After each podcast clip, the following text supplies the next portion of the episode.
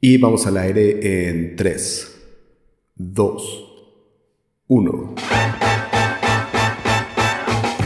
Sean todos bienvenidos a Butaca 416, un espacio donde nos juntamos a platicar de series, películas, documentales y todo lo que alcanzamos a ver en la pantalla mientras nos tomamos unas buenas chelas. Yo soy Josué Carmona, acompañándolos desde la ciudad de Toronto, y está de regreso mi carnal, Guillermo Hernández, para la segunda parte de Clásicos de 1991. Como recordarán en la primera parte checamos las 10 mejores películas de este año, de acuerdo a IMDb. En la lista estaban cintas como Mi primer beso, Terminator 2, El día del juicio final, El silencio de los inocentes y otras pero yo sé que tú tienes ahí una lista, eh, lista de otras películas que no están en dentro de estas, que además son súper importantes también, y que no solo porque esta sea el top 10 y que a lo mejor pensamos que son de las mejores, no significa que es todo lo que hay. Hay un montón más de películas también bien chidas, y tú que tienes por ahí, por ejemplo, dinos ahí un par o con qué quieres empezar por ahí. Pues, pues es que, por ejemplo, así en este sentido de películas series o de que a lo mejor no recuerdo haberla visto por estos años, ya cuando iba por la secundaria, no sé, que es la de Boys in the Hood, ¿no? que, te planteaban cómo, cómo, o sea, cómo era la segregación y el ambiente de un barrio negro y de pues, cómo, es, cómo es la, la, la dinámica, ¿no? Entre esta, entre esta población. Están los que van a ser pandilleros, cómo están los que van a ser trabajadores siempre y cómo están y quiere salir de ahí, ¿no? Y todo esto que, que entre la dinámica de las pandillas, ¿no? Que al final de cuentas puede pasar eso, ¿no? Que no respeta si eres el trabajador o si eres el que quiere salir por, por el buen camino, pues puedes llegar a ser el afectado. Además, no solo eso, hay otra parte que también a mí, que bueno, fíjate, ese enfoque que, lo, que le das tú me late un montón. Y eh, ahí está también el otro enfoque, el, el amor de, un padre que quiere sacar a, a, su hijo, que no necesariamente su urgencia no es sacarlo del, del, del como del barrio, sino que él se eduque para que entienda por qué el barrio es el barrio y por qué eh, la educación es el arma más fuerte que tiene para poder salir, y no necesariamente digo salir como que se tenga que escapar de ese, de ese lugar, pero la, educación es el arma más fuerte para sobrevivir, eh, para sobrevivir en ese lugar tan peligroso. Y sí, tiene razón, esa película a, mí me gusta un montón. Sí, Boys in the Hood también. Actuaciones también, Cuba, Cuba Gooding Jr., eh, un muy joven Cuba, Cuba, Gooding Jr., ¿no? Sí, Ice Cube, ah, con, con rapero todavía. Ajá, tienes razón. Eh, dijiste que eran antes de hacer Ah, fíjate, uy, sí, son un montón. Está, está, está, está bien. Y dices que era como varias series. ¿Qué otra tienes de series por ahí? Mm, mejor un poco más. Bueno, no sea series, sino que era como para el público adulto, porque no, no sea muy seria.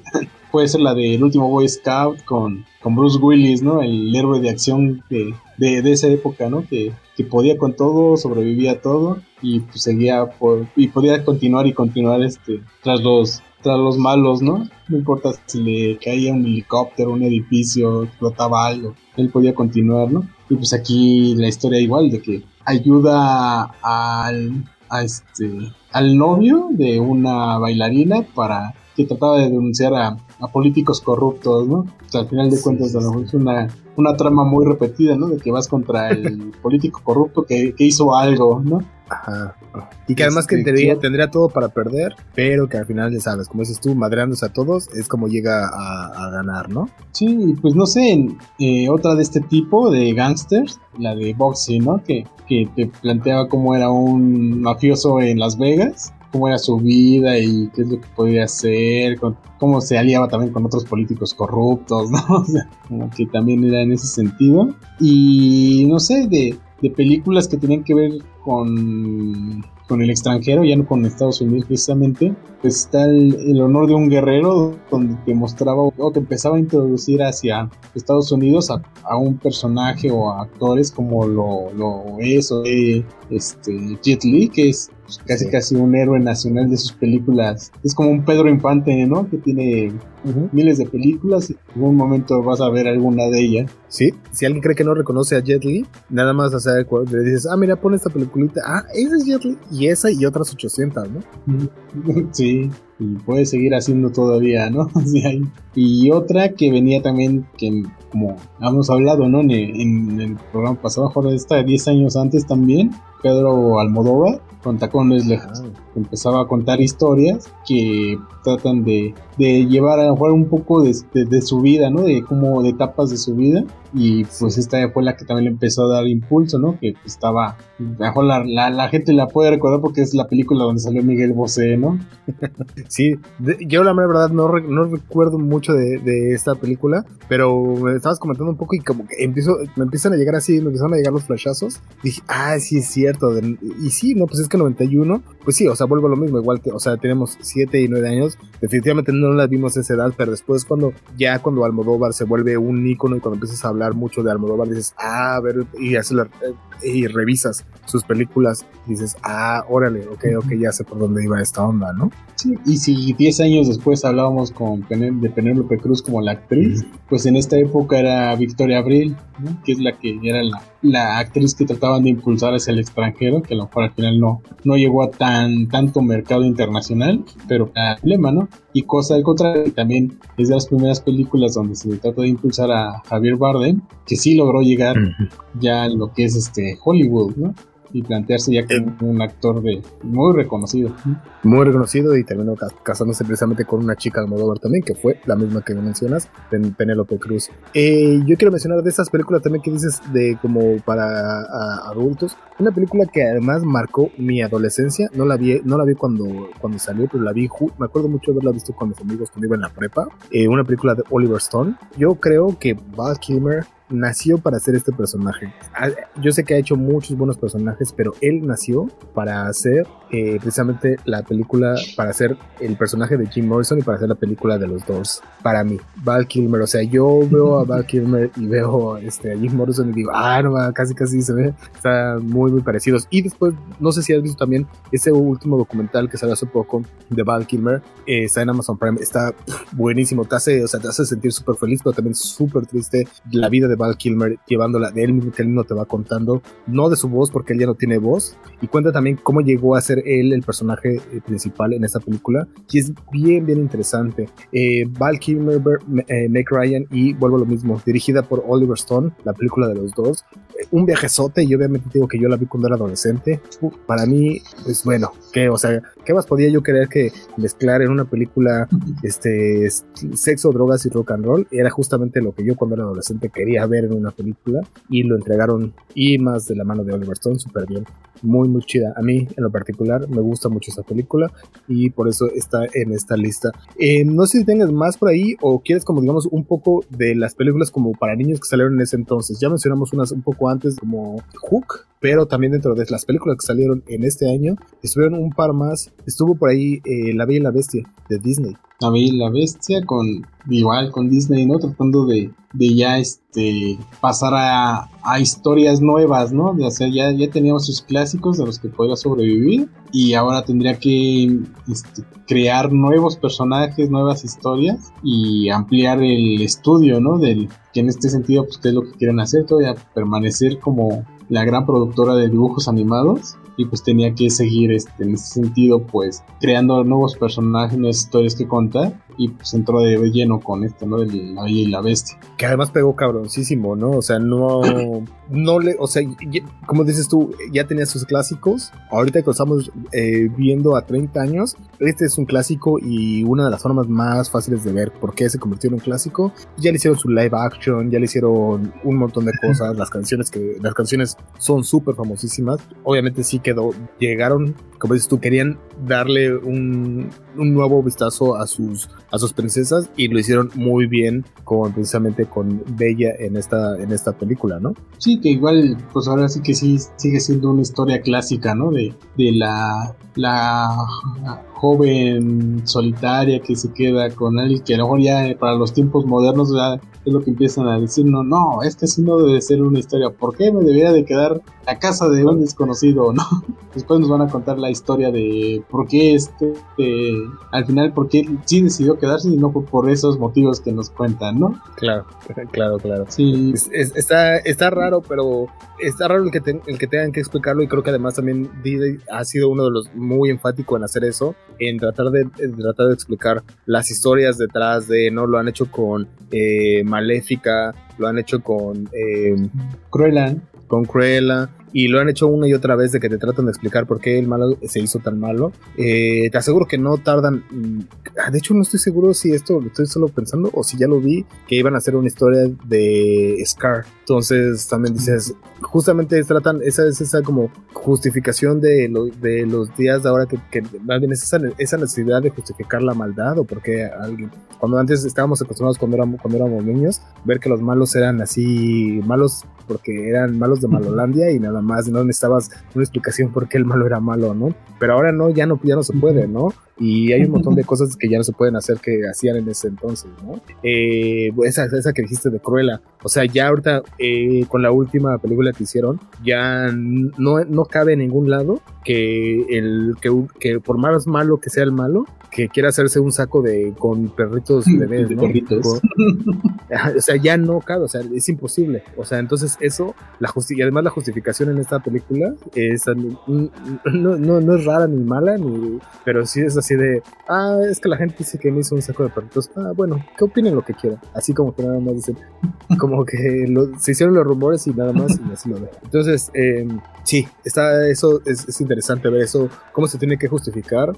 Bueno, se tiene que justificar porque así era la historia en aquel entonces. Los, eh, los guionistas no pensaron que alguna vez iban a tener que ser cuestionados al respecto. Ahora lo es y, y es, es, afortunado, que, qué bueno que se haga en este, en este momento. Pero pues bueno, no sé, llegamos un poco, llegamos literalmente 30 años tarde a querer justificarlo, ¿no? Literalmente 30 años después de las películas. Eh, esta otra también, también de Disney, eh, también recuerdo haberla ido a ver el cine, eh, Rocketeer. Eh, estoy viendo aquí, no sale nadie conocido en la película, pero la película me acuerdo que era muy emocionante, muy buena y que me causó mucha, mucha emoción haberla visto en, el cine, Rocketeer. Pues es que creo que en teoría sí te pueden llegar a contar una historia que pudo haber sido real, porque yo creo, no sé si alguna vez leí algo así, de que sí intentaron crear un instrumento así, que era qué? Un propulsor, ¿no? Como el que veías en las caricaturas, una mochila que te, que te hacía volar por el aire y que te podía llevar de un lado al otro. Ajá. Pero ¿Qué es lo que comentábamos también? Pues ya estaban terminando los enemigos, ¿no? Y aquí el enemigo seguían siendo los, la Unión Soviética. Entonces, en ese contexto, pues ya no era tan. Si de por sí una historia de ese tipo, pues no es tan creíble, o sea, no es tan realista.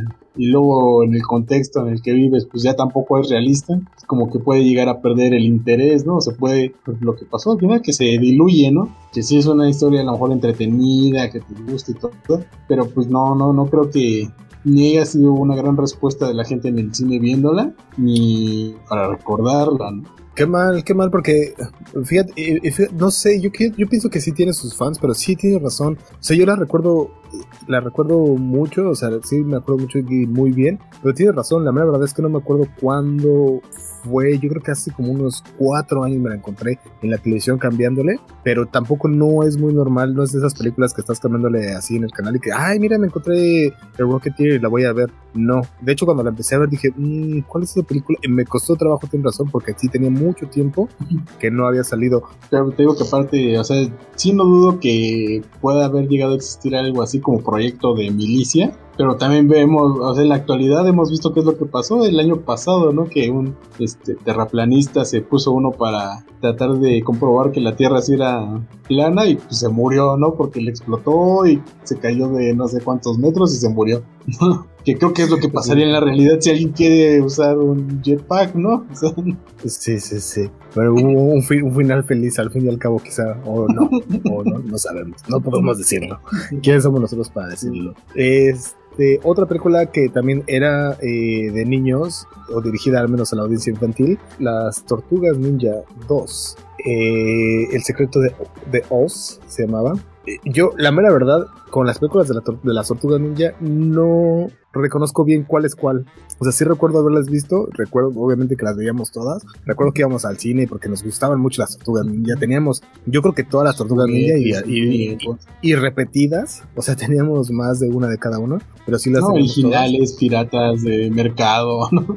Sí, sí, sí. De las que movían, me acuerdo que teníamos una que le dabas vueltas y te movía y tenía una pizza en la mano y era la, era la pura onda. Donatello, ¿no? Que estaba de detective. El otro día. Exacto. un video de. Lo vi, creo que también. Pero la mera verdad es que no me acuerdo esta, de esta película de las tortugas ninja en particular, de qué se trataba, te, te, te, mentiría, pero lo que sí me acuerdo que las vimos todas, éramos bien fans de las tortugas ninja, la caricatura, las películas, los juguetes, la ropa, todo, o sea, eh, eh, si éramos... Según yo sí, en esta es donde sale Bebop y Rocksteady, ¿no? Que es el, el rinoceronte y el hipopótamo, ¿no? Que ya no me acuerdo bien qué es. Ajá, sí, sí, sí. Según yo, en este, igual como que en la nueva versión, ya ves que pues, en, en, la parte 2 también salen ellos. Según yo, pues es como que el reboot, ¿no? De, de volverla a hacer de, de, lo que tiene que ver con la otra. Pero, pues era eso, o sea, pues como tú dices, ¿no? Y aparte nos llevaba de la mano de la caricatura del videojuego, que yo creo que es de los mejores videojuegos así de aventura, que pasó del arcade de las maquinitas a, a las este, consolas, y pues que era extremadamente difícil, pero muy divertido jugar, ¿no? Y las tortugas ninja, ibas avanzando, que buscabas tu pizza, que te daba energía, o sea, estaba totalmente referenciado hacia la caricatura y luego las películas también estaban referenciadas. Claro, claro. Uh, veo que aquí las, las estrellas están uh, Paige Turco, David Warner, McLean Sitzi y Lev Titan. La verdad es que no me suenan. El director es Michael Pressman. No me suena nadie de ellos, pero yo estoy segurísimo que esta película recaudó un chingo de billete porque un chingo de morros como nosotros que nos encantaba esta saga de las tortugas ninja, segurísimo que las fuimos a ver porque las teníamos que ver, ¿no? Pero bueno, tú tenías un par pendientes, si no me equivoco, de películas. Porque todavía quedamos un, por ahí con las series, pero de películas, ¿tienes alguna ahí Mm. eh, que hay? Pues otra así de que a lo mejor todo el mundo se acuerda, que por lo menos aquí mi esposa esta Lore se acordó cuando le dije la de colmillo blanco. Dice, ah, el lobito. ¿No? Ah. Le digo, no, pues es que se supone que en la historia te cuentan eso, ¿no? Que un colmillo blanco es una cruza de entre un perro doméstico con un lobo. ¿no? ¿Esta no era de Disney? Sí. Ah, también, fíjate, Disney le estaban metiendo. Pero creo que esas son de las que salen directo para la tele, así que no se van el cine. No sé. Un video home, sin problemas, uh -huh. claro. Entonces, este, pues es la historia también, ¿no? De un niño solo, triste, que se encuentra a su amigo entrañable, que tienen alguna aventura que cumplir, ¿no? Pues es una clásica de Disney. ¿No habrá habido muchos, muchos perros llamados colmillos blancos en aquí entonces? Siento igual, como que Igual sí. y sí. sí, pues creo que ya de las películas, bueno, no sé, otra que a lo mejor te acordabas después, pues la del regreso de la Laguna Azul, ¿no? Que aquí que hicieron, pues cambiaron el, actriz y ya era también ahora sí que una nueva actriz que ya después la recordamos, Resident Evil, la de Mila Jovovich, ¿no? Que sería la actriz del de regreso de la Laguna Azul. Sí, pues bueno, o sea, yo en lo particular la recuerdo más a Mila Jovovich por eh, haber salido en el quinto elemento y como tiene, tiene muchísima razón, o sea, yo, son de estas personas, de estos personajes que cuando vas a ver como su filmografía, regresas y dices, ah, no más que salió en La Laguna Azul 2. Ah, bueno, con razón no me acordaba, porque sí, obviamente, la Laguna Azul. ¿Quién fue la actriz de la Laguna Azul de la primera? Brooke Shields, ajá. Brooke Shields. Entonces, obviamente, ya, como si estuviera una, una historia. No, no iba a decir una historia completamente diferente, pero en realidad no es una historia completamente diferente. Es exactamente la misma historia. Te la vuelven a contar, solo con personajes diferentes. Y la gente volvió a pagar dinero para irla a ver y porque quería saber una nueva historia. No, pero aparte, o sea, es la, o sea, es la, la misma, pasa lo mismo, pero pues ahora sin la sin la premisa de que no sabían nada, ¿no? Porque ahora la mamá les deja todos los apuntes para que supieran qué es lo que les iba a pasar. Entonces iban a vivir lo mismo, pero ahora con más información, ¿no? Qué bueno, qué bueno. Ya pues ya sabes, entonces te, no te tienes que dejar ahí tus tus este tus notas por cualquier cosa, ¿no? sí, y pues ya ese, esas son todas, pero tengo una que si quieres ya lo podemos hilar, ya con, con la serie, y lo que les comentaba hace rato, ¿no? De que cómo puede llegar a ser cíclico esta parte de, del cine, porque Ajá. se estrenó Chucky 3 tú ya me dijiste. y este año, pues vemos que, que este, como me ha contado la serie de Chucky, pues, pues ya después de 30 años, pues un personaje sigue eh, apareciendo, ¿no? ahora para plataformas. Y que además, por ejemplo, yo he estado checando y, he encontrado, no he podido ver la serie, pero he visto muy, muy, muy buenos eh, reviews de la serie, lo cual me sorprende porque en realidad esta estas películas vamos a ser sinceros, nunca fueron, ninguna de estas fueron, fue buena. Tampoco, eh, obviamente, el, serie daban como al, al, al, público infantil de que pudieran ver películas de terror. Que además, cuando estuvimos hablando precisamente de, de las películas de terror, decíamos que cuáles habían marcado nuestra vida. Y esta era una de ellas, la de Chucky.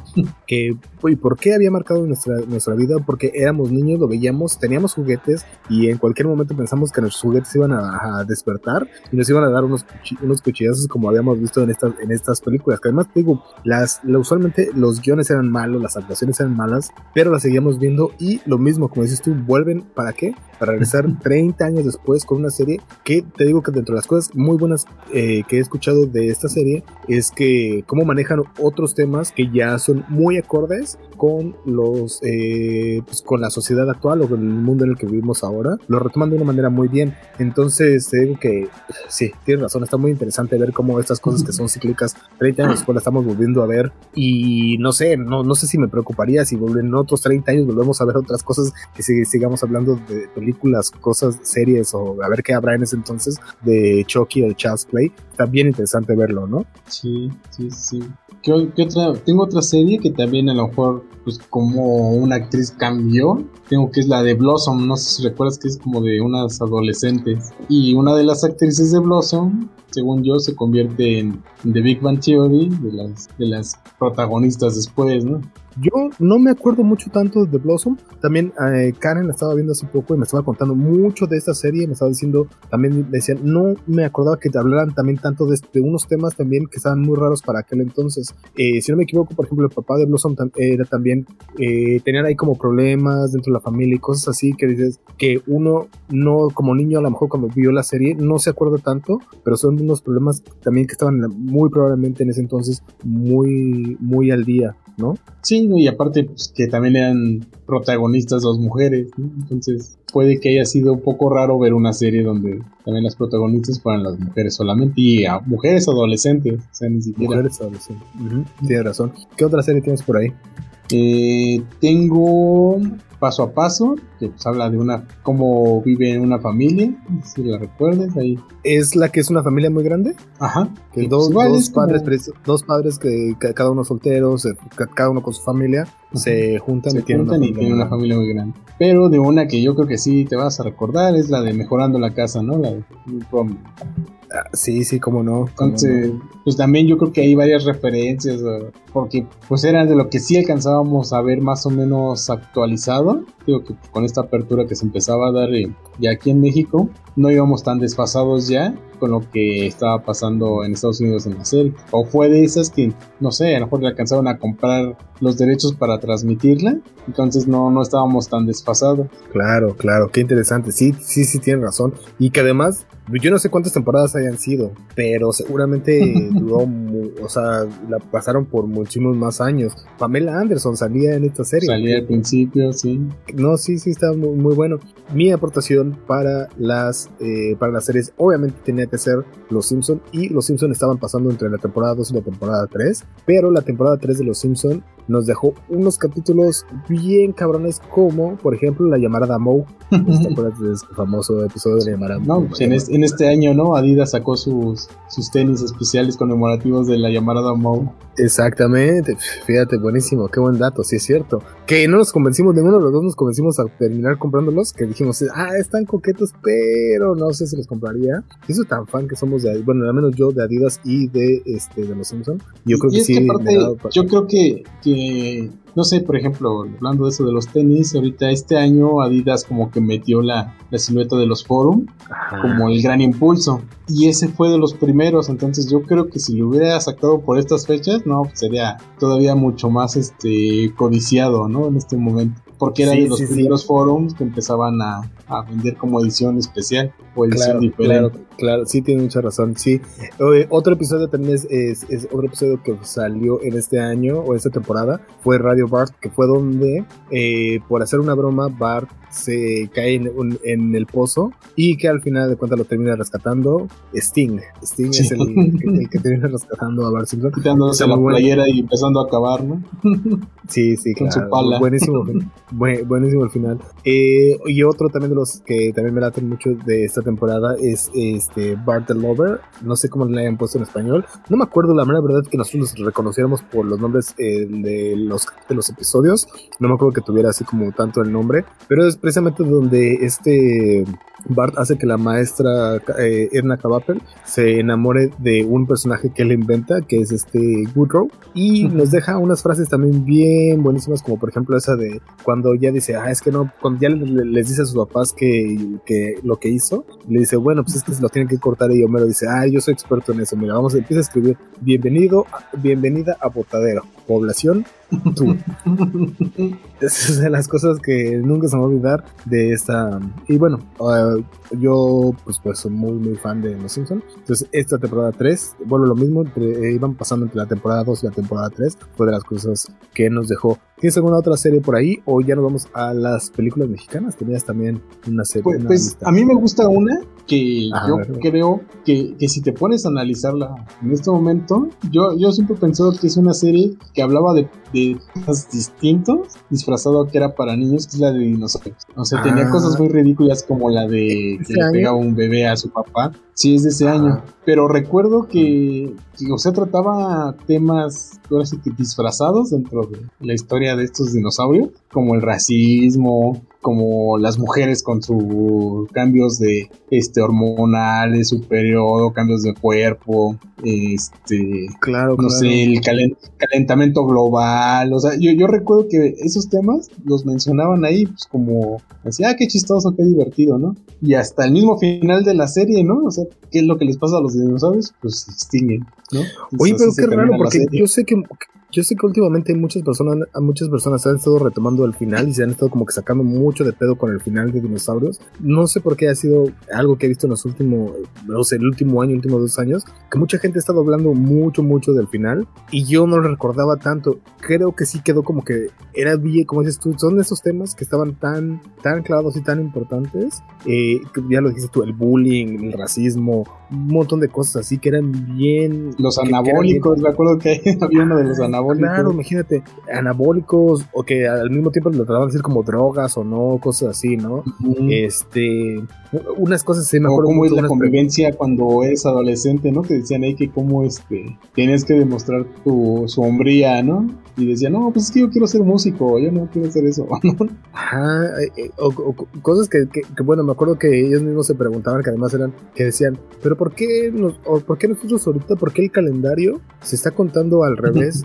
O sea, esto no tiene sentido, obviamente para ellos no, porque el, el contexto en el que nosotros los vemos Ujú. así era, pero decía así como, porque cuando ellos mismos se hacían preguntas, ¿no? Eh, sí, tiene razón, no, no, no, no recordaba, y vuelvo a lo mismo también, no recordaba este gran, este final, y no lo recordaba que fuera de veras como tan triste como de verdad lo fue, o sea, yo lo recordaba porque además, como eran esas cosas que repetían y repetían y repetían, a lo mejor nunca lo vi como, como tal cual, como que haya sido el final, para mí nunca en realidad terminó ahí, porque la serie la bueno, Sí. siguió al otro día, volvió Sí. a salir otro episodio y no terminó. Y por eso no me di cuenta que había terminado y que ese era el final. Pero sí, ahora que lo veo y como ya como final, dices, ah, sí, estaba bien triste, ¿no?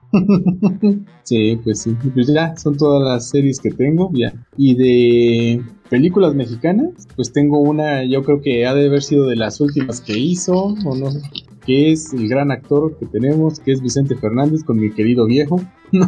No mames, mi querido hijo del 91. De esa que volvemos a lo mismo, Es- porque la, la canción segurísimo de mi querido viejo es de muchísimos años antes, pero son de ese de, esa- de, de las canciones que les hacen una película. Qué loco, qué chingón.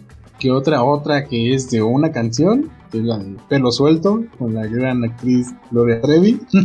La gran actriz. La gran actriz y ahora que, que también muy- salen muchos memes así de que yo defiendo a las mujeres, pero que no fuiste tú la que estabas ven- vendiéndolas ah, bueno, sí, pero ya es diferente, pues. Y como dices, no, pues es que eso ya pasó, ya ahora soy distinta. sí, no saben, soy muy distinta. Pero bueno, sí me acuerdo, bueno, me acuerdo mucho de todas estas, este, de todas estas películas, La Papa Sin Katsu y todas esas que estaban precisamente aprovechando lo máximo, lo más que podían de Gloria Trevi cuando estaba en, en, la mera cima, ¿no? Sí. Zapatos viejos, este. Ajá. no sé cómo. Bueno, no sé. ¿Cómo es que pudieron hacer tantas películas así? Ay, no, es que bueno. Sí, sí, sí. Eh, todos aprovechaban cualquiera que fuera un poco famoso, ¿no? No sé si salía como el luchador Conan o si tenía su propia película o no sé por qué lo, recordé ah, ahorita. Sí. Pero. Que creo que sale en una de esas. Es, de esas cosas que pasaron así que unas, unas cosas por otras, pero bueno, ajá. Y pues otras de las que, como habíamos comentado, ¿no? De, del estímulo del, del, cine que se le empezaban a dar a las películas productoras, pues hay dos en donde salía María Rojo, ¿no? Una que fue Danzón y otra que fue la de la tarea. Uy, son del 91, no me digas. Son del 91 las dos. Aprovecharon las mismas locaciones porque para que aprovechar el dinero que les dieron. Ay, yo no me acuerdo, fíjate, yo no me acuerdo, no me acuerdo que, o sea, no me acuerdo de una, o, bueno, me acuerdo mucho de la, de la tarea. ¿Se llama la tarea? La tarea prohibida, no me acuerdo. Esa creo que fue la segunda o algo así, una segunda película, pero era otra historia. Sí, sí, sí. Yo la, la, verdad es que recuerdo mucho a, a María Rojo por Rojo Amanecer. Pero ya después más, ya después así de ver como María Rojo si fuera así como, ahora es la señora, qué, qué, guapa señora. Y después ya como darme cuenta qué edad tenía ya, y ya decía, ay no, pues es que sí, ya está muy señora, ¿no? O sea, yo me he dado cuenta que esas, este, como cuando no llegas a ver una, o sea, obviamente al 91 no vi la película, yo creo que si me encontré con alguna de, de sus películas, fue ya a lo mejor cuando era adolescente, ya 10 años después o 15 años después, y después saber que es la misma señora, seguía por ahí verla, si era un shock así muy cabrón, ¿no? Decir, ah, pero esta señora es la que se veía, ah, no, pues sí, no, no, no, no, ya, ya, ya había dado, no, ni no, no, no tanto que veía el viejazo, o sea, sí ya verla como una más, este, más madura o algo así se me hacía muy raro. Eran de esas cosas que, que de niño no te das cuenta que una película que tú estás viendo no es de esa época o es de años anteriores y eso, eso me, me, daba mucho en la cabeza, ¿no? Sí, y pues ya son todas las que tengo en este momento.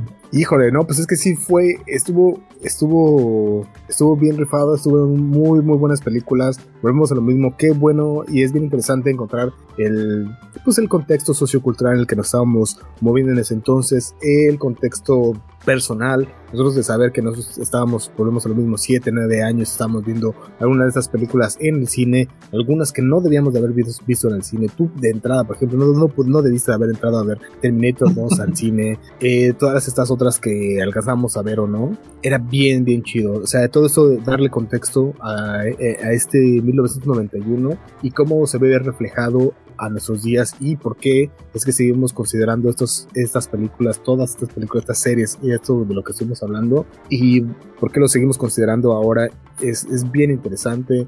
Eso que decías tú de los memes de estos días, cómo siguen estando, como yo sigo hablando de los Simpson y de esas temporadas y pues todo eso, o sea, está bien. A mí, a mí me late mucho dar estas, estas revisitadas a, vuelvo lo mismo a los 20 años que pasaron, 30 años. Está bien chido. Qué bueno que eh, mencionaste en ese, en ese momento para poder ver y darle este, una revisitada a todas estas películas. Me parece bien, bien interesante eso. No, pues sí, y pues que a pesar de que ha pasado mucho tiempo, pues nos acordamos de algo, ¿no? O sea, yo creo que así va a perdurar para, para todas las generaciones que no va a llegar el momento que no no se van a acordar mejor de todas las historias o algo, pero si algo les quedó marcado, van a decir, ah, sí, yo lo vi o yo lo viví, o me acuerdo por eso, me acuerdo por los juguetes, ¿no? O lo que veíamos ahorita por los tenis, no sé, algo así, ¿no? Los tenis. que, lo dijiste la, la comida, la, la, la, Copa Holanda, dijiste, la, ¿sabes?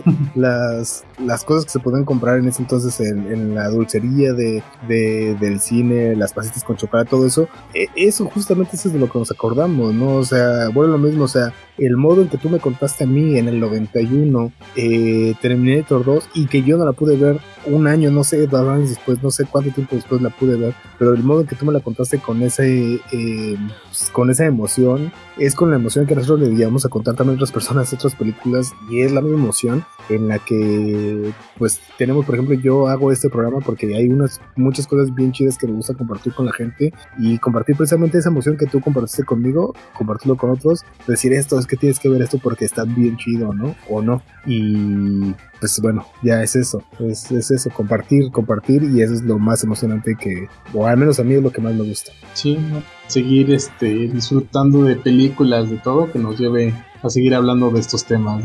Está muy, muy chido. Pues bueno, creo que entonces yo no sé si tú tienes algo más que, eh, que aportar para eh, estas series, películas o documentales que hayamos visto desde 1991. No, ya sería todo. Pues bueno, entonces no sé qué quieres decirle a la gente, si te quiere ir por ahí como ver ahí qué estás comentando en Twitter a lo mejor. Tiene un rato que no te veo nada que comentes en Twitter, por cierto. No, yo casi no comento en Twitter, yo nomás ahí retuiteo, pero no, no sé. Mi Instagram. Ah. Pues sí, si alguien te quiere conocer, está perfecto. Ahí en las redes sociales se pueden encontrar GMOHC. Está ahí, le buscan y se va a salir más de una. Eh, pues bueno, Sale eh, está chido, está chido. Pues bueno, entonces si no queda más que agregar, eh, muchas gracias otra vez por acompañarme. Vuelvo, vuelvo a decir lo mismo. Yo, pues muchas de estas cosas que vi fueron precisamente gracias a ti, a la influencia que tuviste en mi vida. Entonces por eso soy eh, me, pongo muy contento en hacer este tipo de programas y compartirlo contigo. Y eso es lo que me gusta hacer. Y no solo compartirlo contigo, compartirlo con todas las personas que escuchan este programa. Gracias a todas las personas. Y precisamente ahora es el momento de, de agradecerle a ellos que estuvieron al pendiente en el live o que les gusta escuchar el programa este, en la versión editada. Lo pueden escuchar a través de Apple Podcast, Google Podcast, Spotify o donde quiera que escuchen sus, eh, podcasts. Ahí nos pueden escuchar. Esto fue Butaca 416. 416. Adiós.